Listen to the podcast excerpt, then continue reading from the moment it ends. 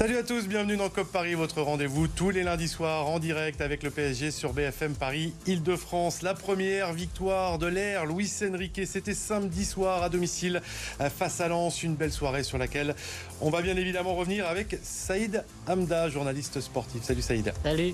François Bessen est là également. Bonjour. Supporter du PSG, quel sourire ah, ça fait plaisir. Après cette belle démonstration samedi soir du PSG face à son dauphin de la saison dernière, le retour en grâce de Kylian Mbappé, le milieu de terrain euh, taille patron à l'image de Warren Zahir Emery, retour en longueur sur ce très prometteur euh, PSG Lens, fin du mercato J-4, les dossiers chauds de cette euh, fin d'été, les dernières infos RMC Sport autour de Randall Colomwani, Bradley Barcola et Marco Verratti, le sondage du soir d'ailleurs sur le hashtag COP Paris, le PSG doit-il conserver Marco Verratti ou recruter un autre milieu de terrain créatif? Et puis comme tous les lundis, les résultats de vos clubs franciliens, foot et omnisport. COP Paris, programme chargé, c'est parti.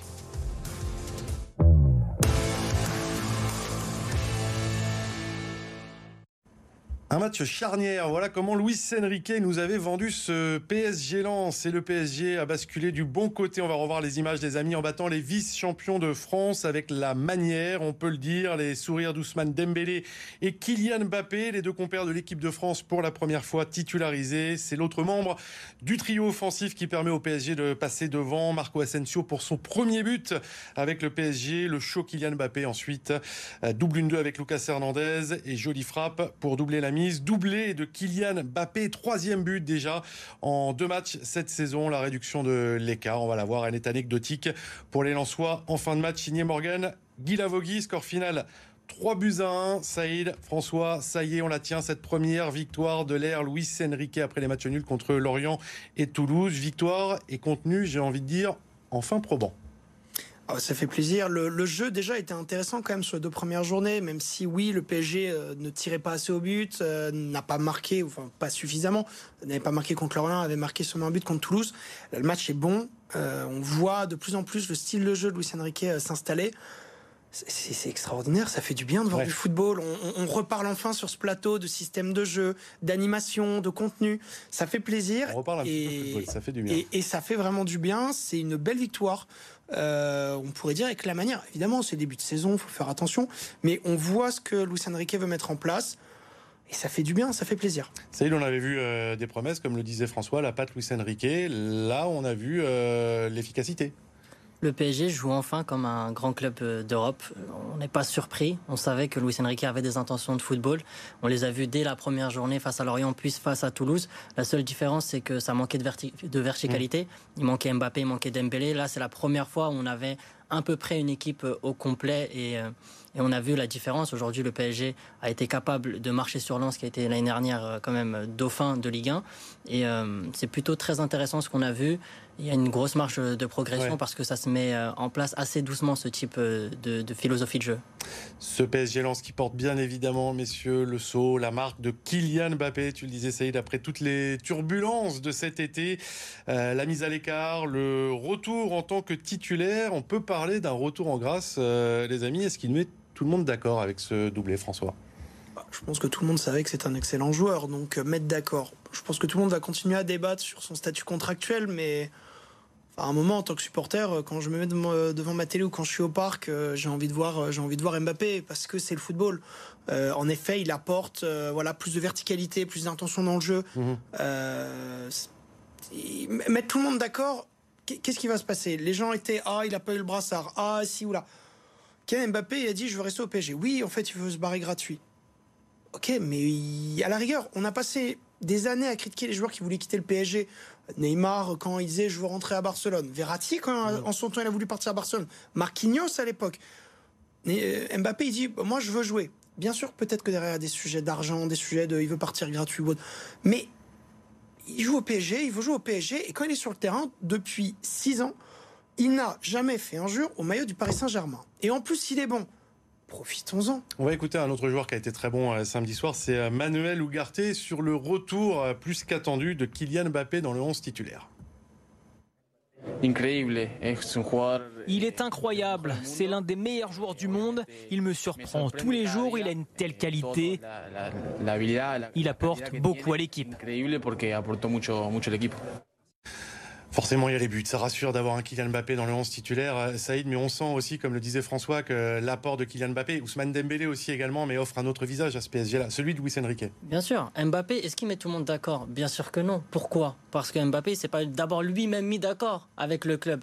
Si on parle de se mettre d'accord sportivement, on n'a pas attendu le match face à Lens pour savoir qu'Mbappé mettait tout le monde d'accord sportivement. Depuis qu'il a signé au Paris Saint-Germain, il met d'accord tout le monde sportivement. Ça, c'est acté. Maintenant, est-ce qu'il nous met d'accord euh, au niveau de la posture qu'il a vis-à-vis du club qui m'intéresse. Non, parce que la situation, elle est encore sous statu quo. On ne sait pas s'il va prolonger, on ne sait pas s'il a abandonné ses primes, même s'il y a des rumeurs qui disent on que ne sait oui. Pas ce qui a motivé véritablement. Voilà, qui a motivé sa réintégration dans le groupe. Donc non, non, il n'a pas mis d'accord tout le monde. Je pense que les supporters aujourd'hui on a opté pour la même recette que l'année dernière, c'est-à-dire lui donner de l'amour, parce que Mbappé carbure à ça. Et l'idée, c'est de lui dire, voilà, on a envie que tu restes et peut-être lui renvoyer, euh, voilà, lui renvoyer un signal positif. Aujourd'hui, il n'a pas mis tout le monde d'accord tant que sa situation contractuelle, elle n'est pas réglée. Aujourd'hui, ce qu'on demande à Mbappé, en tout cas ce que le club et les supporters demandent à Kylian Mbappé, c'est de prolonger pour soit rester et s'inscrire sur le long terme parce qu'il y a beaucoup de ses amis, notamment en équipe de France, Dembélé, euh, Hernandez qui sont venus, ou bien de prolonger avec peut-être un accord d'une vente avec un prix fixe et de dire merci pour les travaux. Maintenant, tu vas aller au Real Madrid là où c'est ton rêve, mais tu ramènes un certain pactole au Paris Saint-Germain parce que le meilleur joueur du monde, comme Nasser El Khelaifi l'a dit, ne peut pas partir pour zéro. Tu as un petit peu répondu à la question, mais toi, en tant que supporter, euh, tu, comprends, tu valides le fait que finalement le, public ait été euh, derrière Kylian Mbappé, n'ait pas voulu lui faire payer le prix, tout ce qui s'est passé contractuellement et Pour moi, le problème, c'est que contractuellement, euh, qui doit payer le prix? La direction qui a fait n'importe quoi ou le joueur qui a signé un contrat qui ressemble en effet à n'importe quoi? Moi, mon problème, il est là, c'est on est très partagé. On est supporter, on est garant entre guillemets de l'identité du club. Bon, le club il est gentil, mais on attend toujours le retour du maillot Echter, même si le maillot de cette année se rapproche d'une identité du club. Euh, c'est un ensemble. Euh, Mbappé, euh, quand je regarde tous les joueurs qui parlent passé ont manqué de respect à l'institution PSG, Mbappé n'a pas manqué de respect au club et à ses supporters. Et contrairement à d'autres, il est quand même souvent venu voir les supporters, même pas forcément s'ils sont en crise avec le, euh, COP. Ils peuvent aller voir les latérales, il y a des enfants qui viennent aussi. Moi, Mbappé, c'est un joueur qui a toujours assumé. Euh, on l'oublie, mais il y a des saisons où c'était vraiment dur et heureusement qu'il était là. Après, contractuellement, par exemple. oui, par exemple, dernière, l'année l'année encore avant, l'année post finale de Ligue des Champions, où il tient l'équipe. Parce que l'année dernière, sans lui, Paris n'est pas champion. On est d'accord, mais contractuellement, euh, le PSG, c'est le club qui est entre guillemets responsable de cette situation. Si vous voulez partir avant, il fallait partir ou autre. On lui propose ce contrat de. On dit quoi? Il faut toujours que le joueur y reste. Quand, quand les clubs ils veulent se débarrasser des joueurs comme des moins que rien, ils sont toujours au rendez-vous aussi. Il faut pas oublier le contexte. L'année dernière, il y avait une guerre entre le Real et le PSG et c'était plus que financier. Et le PSG voulait envoyer un message fort à l'Europe en disant on est capable de garder nos meilleurs éléments. Alors oui, ils ont fait des erreurs. capable comment à n'importe quel prix ou pas? Il n'y a pas de logique à économique. quel prix. Je pense que sur, en termes d'image, le PSG a voulu assurer en disant on est un grand club et on est capable de tenir tête au Real Madrid. Et, ils ont proposé des sommes, voilà, ah, ils ont proposé des sommes qui sont complètement démentielles. parce qu'on a d'autres satisfactions sur ce PSG Lens. On voulait parler du milieu de terrain et ce trio euh, très présent, très complémentaire, Zahir Emery, Ugarte, euh, Vitinha, ça ressemble ça aussi à une euh, vraie promesse ce trio. C'est très prometteur. Euh, Ugarte, euh, évidemment, faut lui laisser le temps parce que l'année dernière, Vitinha fait un début de saison euh, extraordinaire. C'était vraiment, c'était très rassurant. Malheureusement, septembre et à partir d'octobre, c'est beaucoup plus compliqué. Donc, laissons-lui le temps de montrer. C'est très intéressant ce qu'on voit. Euh, on commence à avoir une certaine complémentarité. Ils sont bien aidés par les latéraux qui reviennent faire les efforts. Lucas fait un très bon match. Euh, alors Ashraf, c'est parfois plus compliqué dans le repris de ou autre, mais les, les trois ont fait un match intéressant. Zaire Emery, ça fait plaisir. On va parler. club. On va parler de Warren Zaire Emery parce qu'on a beaucoup, c'est vrai, évoqué Manuel Ugarte depuis le, début de saison. Mais que dire de la prestation de Warren Zaire Emery On va revoir quelques images ovationnées par le Parc des Princes à sa sortie en fin de match, auteur d'une passe décisive. Hein, d'ailleurs, pour Asensio, la petite accolade avec euh, le coach et un petit tour d'honneur en fin de match devant notamment la tribune Auteuil où on l'a vu prendre le mégaphone pour euh, lancer un chant. On avait pas mal regretté euh, la saison dernière, les amis, le manque de temps de jeu de Zahir Emery. Ça y est, il est installé, euh, Saïd oui, il est installé. Je pense que le PSG a aussi besoin de faire émerger des nouveaux talents comme d'autres grands clubs en Europe. Manchester City a fait émerger euh, Phil Foden à l'époque. Euh, Manchester United avait fait émerger Scott McTominay. Il y a besoin aussi d'avoir du produit Imagine Paris, du produit local. Et aujourd'hui, Zaire Emery incarne tout ça et Luis Enrique l'a très bien compris. Là où c'est vrai que Galtier lui avait donné sa chance par parcimonie, ce n'était pas assez parce que le milieu de terrain du PSG de l'année dernière, il y avait vraiment la place de le laisser se développer. Aujourd'hui, il y a encore la place et Luis Enrique lui offre cet espace qu'il prend très bien et il rend la confiance. décisive, Saïd. On va écouter Luis Enrique sur euh, Warren Zahir Emery, le coach espagnol qui est véritablement sous le charme du jeune Titi parisien. J'adore Warren. Ce qu'il fait à 17 ans est incroyable. C'est un garçon qui a tout pour devenir un grand joueur du PSG. Et pour moi, en tant qu'entraîneur, c'est une chance d'avoir un tel joueur en arrivant. C'est un vrai diamant brut. 17 ans, on a l'impression qu'il a tout. Arenza Emery, qu'est-ce qui t'impressionne le plus chez lui, euh, François? La confiance. À 17 ans, il n'a pas peur d'aller chercher le ballon, il n'a pas peur de le redonner en une touche, deux touches, c'est propre.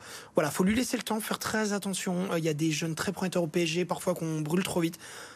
Pour l'instant, il dégage de la confiance, il est dans le groupe, l'entraîneur lui fait confiance, pourvu que ça dure. Puis il y a cette identité juste parisienne, je me permets de le signaler, on va peut-être le voir sur les, images, le fait qu'à 17 ans, c'est celui qui prenne quand même le méga pour aller lancer euh, le chant devant les, supporters. C'est un enfant, c'est un enfant du club et ça fait extrêmement plaisir. On attendait, je me rappelle des partouches, des des joueurs qu'on avait envie de voir grandir et le fait qu'ils prennent le méga, qu'ils chantent, ça fait extrêmement plaisir parce que on peut perdre, on peut gagner, c'est le foot, mais euh, avoir l'impression de pouvoir se sentir représenté par quelqu'un qui, comme nous, aime ce club, ça fait juste. C'est un joueur qui veut s'inscrire dans, la durée au Paris Saint-Germain. Le PSG veut prolonger, hein, lui aussi, je pense qu'il veut prolonger, il veut s'inscrire dans la durée. Ce qui est impressionnant là où je te rejoins, c'est qu'il a 17 ans, mais il joue déjà comme un papa.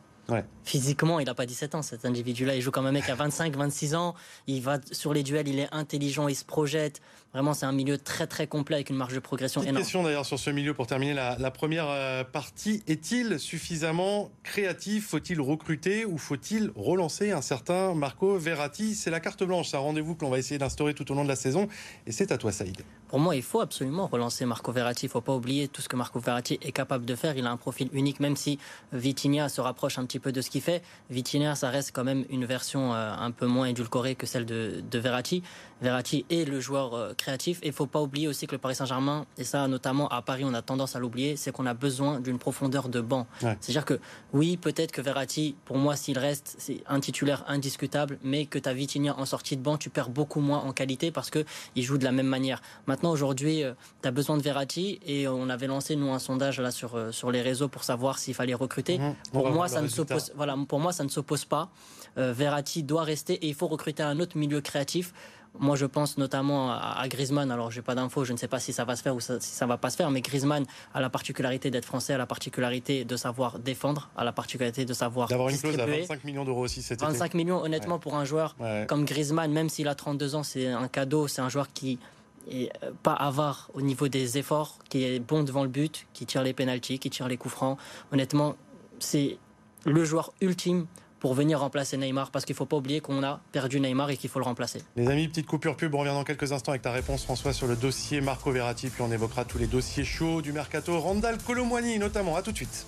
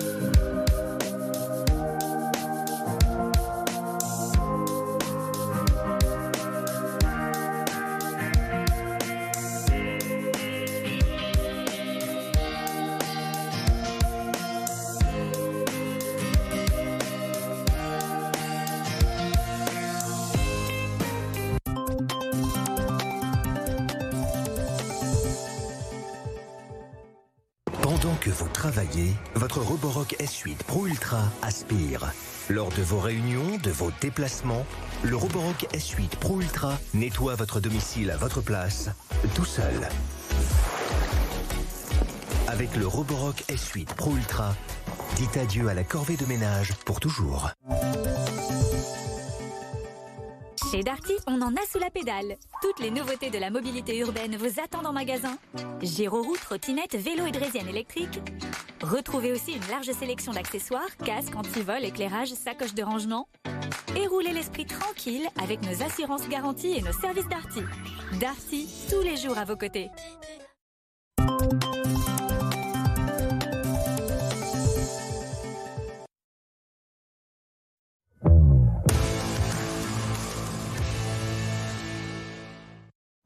De retour dans COP Paris avec nos invités du soir, Saïd Hamda, journaliste sportif, François Bessen, supporter du PSG. Et pour faire euh, suite à la carte blanche de Saïd sur Marco Verratti, eh bien on va découvrir le résultat du sondage. On vous a demandé sur le hashtag COP Paris s'il fallait euh, garder Marco Verratti ou recruter un autre milieu de terrain très très serré, toute petite majorité en faveur d'une recrue. Vous préféreriez aller chercher un autre milieu de terrain plutôt que de garder Marco Verratti qui n'a pas disputé, on va le rappeler, une seule minute depuis le début de saison, mise à l'écart. Qu'en pense le supporter François? Je suis très partagé, je vais pas me mouiller, je sais que c'est pas bien, mais euh, j'aime beaucoup le joueur. ça a été un joueur qu'on a vu grandir chez nous. J'ai l'impression que, euh, voilà, malheureusement, le football, euh, peut-être qu'il l'aime moins, peut-être qu'il est moins dedans. Et je pense que Paris va avoir besoin de recruter, parce que malheureusement, Verratti, c'est un joueur qui est souvent absent. Or, soit par suspension, soit par blessure. Ça ne veut pas dire qu'il faut le faire partir. La tendance est plutôt un départ, hein, ce que l'on peut dire. Information euh, RMC Sport à 4 jours de la fin du mercato. Le Qatar est toujours dessus. Il n'y a pas d'accord tripartite pour l'instant entre le joueur et, le club euh, d'Al Arabi. On parle, on parle de Marco Verratti et sa sortie, c'est Al Arabi. Je pense malheureusement, on a tout dit. C'est un joueur qui aurait pu aller dans tellement de grands clubs, qui avait un toucher de balle extraordinaire, qui osait. C'était le premier joueur qu'on voyait dribbler devant la défense, en fait. Ça faisait longtemps. après, il ne faut pas en parler au passé comme s'il le fait plus du tout. On a l'impression qu'il est décédé. il a ah, toujours les mêmes ah, qualités. Non, mais peut-être que pour le foot, par contre, il est passé. Et je pense que sous Luis Enrique, Verratti, ce serait très très intéressant à voir.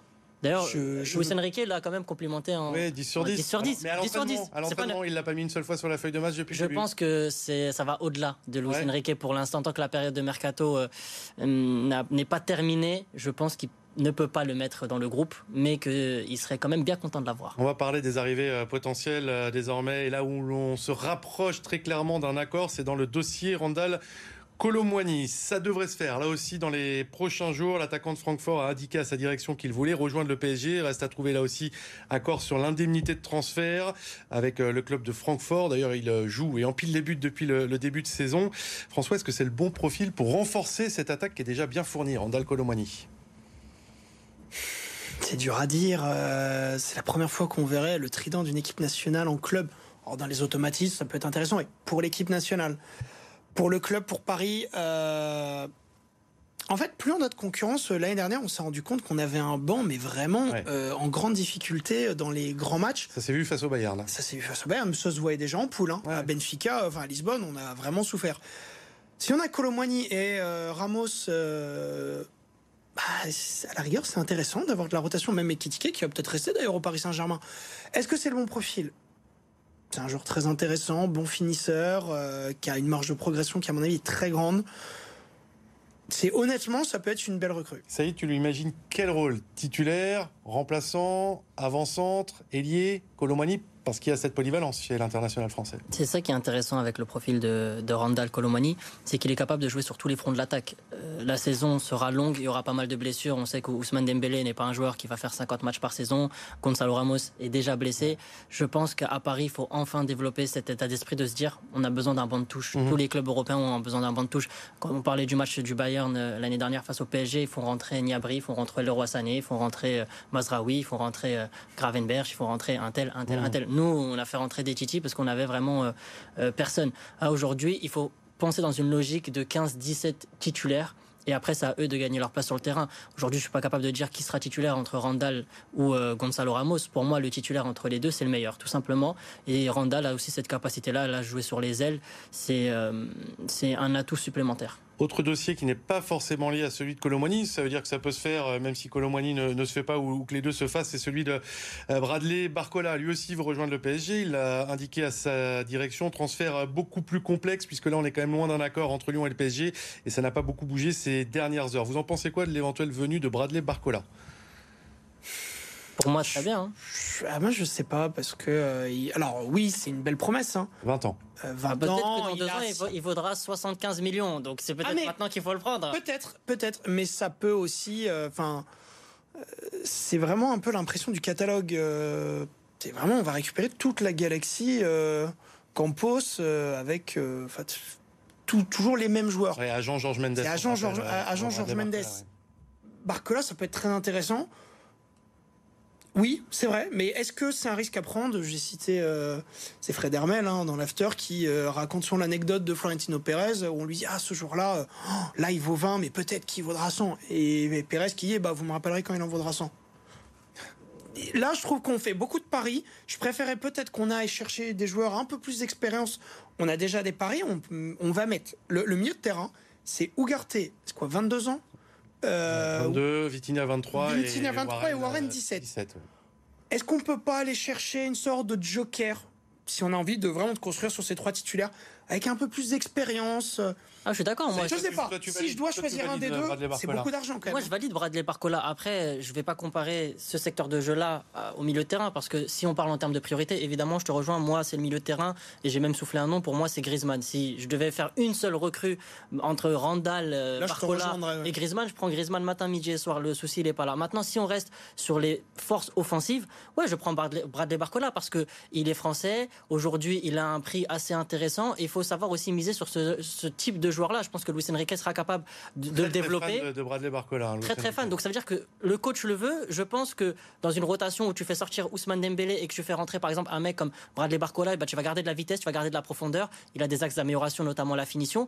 Mais tu as besoin d'avoir ce type de profil-là dans ton équipe. Moi, aujourd'hui, à l'heure actuelle, je préfère mille fois aller à la guerre avec Bradley Barcola qu'aller à la guerre avec Carlos Soler. Parce que Carlos Soler, il a un, un jeu qui est assez lent, qui bon voilà, c'est un manieur de ballon, mais qui n'arrive pas à trouver sa place ici au, PSG. Dans un jeu de possession, quand tu prends Barcola, qui est capable de lui prendre la profondeur, de la verticalité, oui, je, le prends. Je préfère aujourd'hui qu'il valent euh, peut-être 30 millions et je le prends, alors que quand il va en valoir 100, tu seras déjà plus tout seul dessus et ça fait mal de poser 100 millions sur Barcola. Euh, on a parlé du milieu de terrain, on vient de parler de l'attaque, on voulait avec Jordan Le Sueur euh, vous soumettre à une problématique, peut-être une petite équation vis-à-vis de la défense, qui, on va le dire euh, clairement, on va pas y avoir de recrues. En tous les cas, regardez la liste des défenseurs au Paris Saint-Germain sur lesquels compte euh, vraisemblablement Luis Enrique. On a cinq centraux en, incluant Lucas Hernandez et Danilo Pereira. À gauche, Nuno Mendes et Korzawa. Et puis à droite, Hakimi Mukiele. Est-ce que c'est suffisant, ça connaissant le profil de certains joueurs un petit peu fragiles? C'est amplement suffisant. attention, il faut quand même remettre les choses dans leur contexte. Le PSG n'a jamais été aussi bien fourni en défense centrale l'année dernière. On est 9 pour 4, euh, pour 4 places, hein, les mais, mais sont Très bien. il y a des profils. Mais c'est, mais, c'est très bien parce que hum, aujourd'hui, il y a des joueurs qui sont extrêmement forts. On a peut-être un peu moins de certitude, mais il y a aussi de la, de la concurrence. C'est-à-dire que Lucas Hernandez, il est capable de jouer à gauche, il est mmh. capable de jouer dans l'axe, il est capable de vraiment apporter sur ces postes-là de manière très qualitative. On a Kipembe derrière. Si demain Hernandez se blesse, remplacer Hernandez par Kipembe, ça va. C'est quand même, c'est quand même pas mal. Euh, T'as Skriniar, Skriniar, Marquinhos. Bon, les deux, ça se vaut un petit peu, même si Skriniar, je suis pas spécialement convaincu. Pareil, Nuno Mendes qui se blesse souvent. Donc, avoir Hernandez qui est capable de jouer sur le côté et dans l'axe. Mukiele qui est capable aussi de jouer, parce qu'on l'a pas compté dans l'axe, mais qui est capable de jouer dans l'axe, de jouer à droite si Hakimi se blesse. Aussi sur le côté Danilo qui est capable de jouer au milieu de terrain, de redescendre. On a des joueurs qui sont polyvalents. Je pense qu'aujourd'hui, c'est même pour moi l'une des grandes satisfactions du PSG, c'est d'avoir une profondeur de banc. Et si tu as des blessés, tu es capable d'aligner des joueurs qui seront capables de faire le taf. François, sur les défenseurs. Profondeur de banc, oui. Alors, profondeur de banc, oui, sur le papier. La question, c'est est-ce qu'ils seront sur le banc ou à l'infirmerie Ouais. Euh, moi, c'est un peu, c'est mon seul petit sujet. Euh. ils sont nombreux, donc même s'il y en a à l'infirmerie, tu auras toujours des, gens alignés. Alors, je suis d'accord, mais après, il y a un autre élément qu'on peut mettre dans, la balance, c'est le système de jeu. Est-ce qu'on mmh. joue à 3, est-ce qu'on joue à 4 On est capable de euh, également de faire un peu tourner. Je pense qu'en effet, il y a un sujet qui est au milieu, on en a parlé, où là, peut-être que ça manque euh, ça manque de profondeur. manque de profondeur pour également rassurer sur la ligne arrière. Après, on n'a pas des défenseurs, mais en défense, moi, celui qui me fait le plus peur, c'est le gardien. Hein. Oh. Euh, c'est un autre thème, hein. ce sera pour la semaine prochaine peut-être. Ne lancez pas là-dessus là, attention. Mais, mais une défense, c'est aussi un gardien et c'est un sujet qui est bon, euh, ce bon de le garder en tête parce qu'il risque de nous coûter encore des points. La carte blanche désormais de François. On l'a dit, on va essayer de pérenniser ce rendez-vous avec vous les, chroniqueurs tout au long de la saison. C'est un coup de gueule, François, qui concerne Léo Messi, l'Argentin, qui depuis son départ, on va un petit peu recontextualiser en MLS, enchaîne les déclarations de désamour, on va dire, envers le PSG. Dernière en date, c'était il y a quelques jours. Nous avons passé deux années difficiles. Ça ne s'est pas bien passé à Paris, à Miami. C'est un peu comme revenir à ma vie que nous avions à Barcelone. François. Bah, j'ai envie de dire à Léo Messi, oublie-nous comme nous t'avons déjà oublié. Euh, et un peu d'élégance, s'il te plaît, Léo. C'est-à-dire que on pourrait oublier que tu as coulé le FC Barcelone économiquement, que tu lui as mis un couteau sous la gorge pendant le Covid, que tu as imposé un salaire totalement délirant avec des conditions qui ressemblent presque à celles de Neymar actuellement en Arabie Saoudite. Euh, on pourrait tout oublier, comme le fait que tu n'es jamais allé supporter, euh, sous, comment dire, applaudir un enfant qui est venu te voir en tribune, qu'elle soit latérale, qu'elle soit dans le cop, euh, ou combien même que tu n'aies jamais jeté un maillot aux supporters, euh, parce que oui, c'est aussi ça le football. L'histoire du PSG, elle est faite de plein de joueurs. Et si on s'arrête juste sur l'Argentine, eh bien, moi, mon cœur, il me rappellera toujours euh, le cœur avec les mains de Di Maria. Et il me mhm. rappellera également l'amour que nous a donné un joueur, même si c'était court et que ce n'était que six mois. Et eh ben, c'était Juan Pablo Sorin. Pourquoi est-ce que ce joueur, 20 ans après, parce que oui, c'était il y a 20 ans, euh, il reste dans nos cœurs? Eh ben parce que il a toujours célébré avec nous les supporters. C'était une époque qui n'était pas si belle. Oui, on avait fait deuxième, mais, et on avait d'ailleurs gagné la Coupe de France. Non, mais en fait, elle était belle cette année. Oui, on n'était pas le club qui dominait. Il termine vaincu avec le PSG, Juan Pablo. Il a une euh, histoire magnifique. Et en fait, le foot, c'est également ça. C'est des émotions, c'est des souvenirs, et c'est du respect du supporter. Gagner, c'est une chose, faut savoir mariage raté et divorce raté. Si je t'écoute, François, c'est ton avis aussi, Saïd? Oui, c'est même un mariage forcé. Euh, Lionel Messi, euh, c'est pas qu'on ne l'aime plus, c'est qu'on ne l'a jamais aimé. Le PSG a pris un joueur avec de l'arthrose euh, qui a été payé 35 millions d'euros euh, par saison. Moi, Messi, j'ai pas du tout adhéré, que ce soit sportivement parce qu'il a marché, il a rien apporté, mais même en termes de mentalité. Aujourd'hui, Messi, c'était un joueur qui regardait ses pompes au Paris Saint-Germain quand le PSG prenait un but. Il, il, ne dégageait rien. Il n'y avait pas d'aura, il n'y avait rien du tout. Et c'est là, moi, je pense que c'est le plus grand drame, peut-être la plus grosse malédiction depuis QSI, c'est d'avoir recruté Léo Messi. Je pense que les où Messi arrive, si le Paris Saint-Germain avait eu la bonne idée de prendre Cristiano Ronaldo, ça aurait été différent. Pourquoi? Parce que Cristiano Ronaldo a un profil qui correspondait beaucoup plus avec son jeu de tête, notamment pour récupérer les ballons, et surtout il avait un leadership. C'est un joueur qui s'est motivé ses coéquipiers.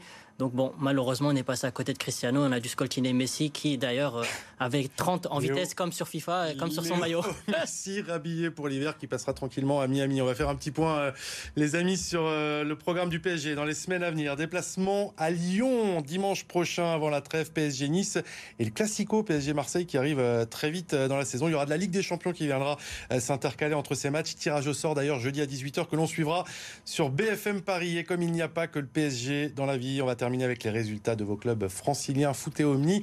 C'est avec Fanny Cousin. Le Stade français poursuit son sans faute en top 14. Une semaine après leur succès inaugural face à Perpignan, les Parisiens ont enchaîné avec une deuxième victoire face au premier Oyonnax. Et pourtant, à Jambouin, les stadistes ont longtemps été malmenés par des Oyomènes sans complexe. Un essai en contre de Jérémy Ward en toute fin de rencontre a finalement sauvé le Stade français qui s'impose 28-18. Un succès qu'il faudra confirmer face à Montpellier le week-end prochain avant la coupure liée à la Coupe du Monde.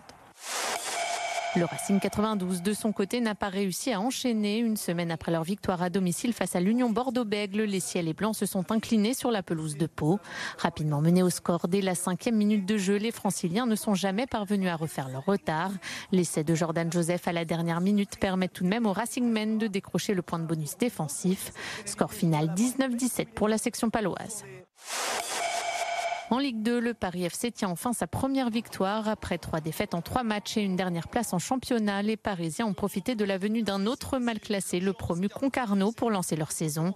La Diaby Fadiga ouvre le score peu avant la pause, mais il faut attendre le dernier quart d'heure de jeu pour voir le PFC faire le break grâce à un doublé de Pierre Ivamel rentré après l'heure de jeu. Succès 3-0 des Parisiens qui auront à cœur de confirmer leur regain de forme samedi prochain à Angers.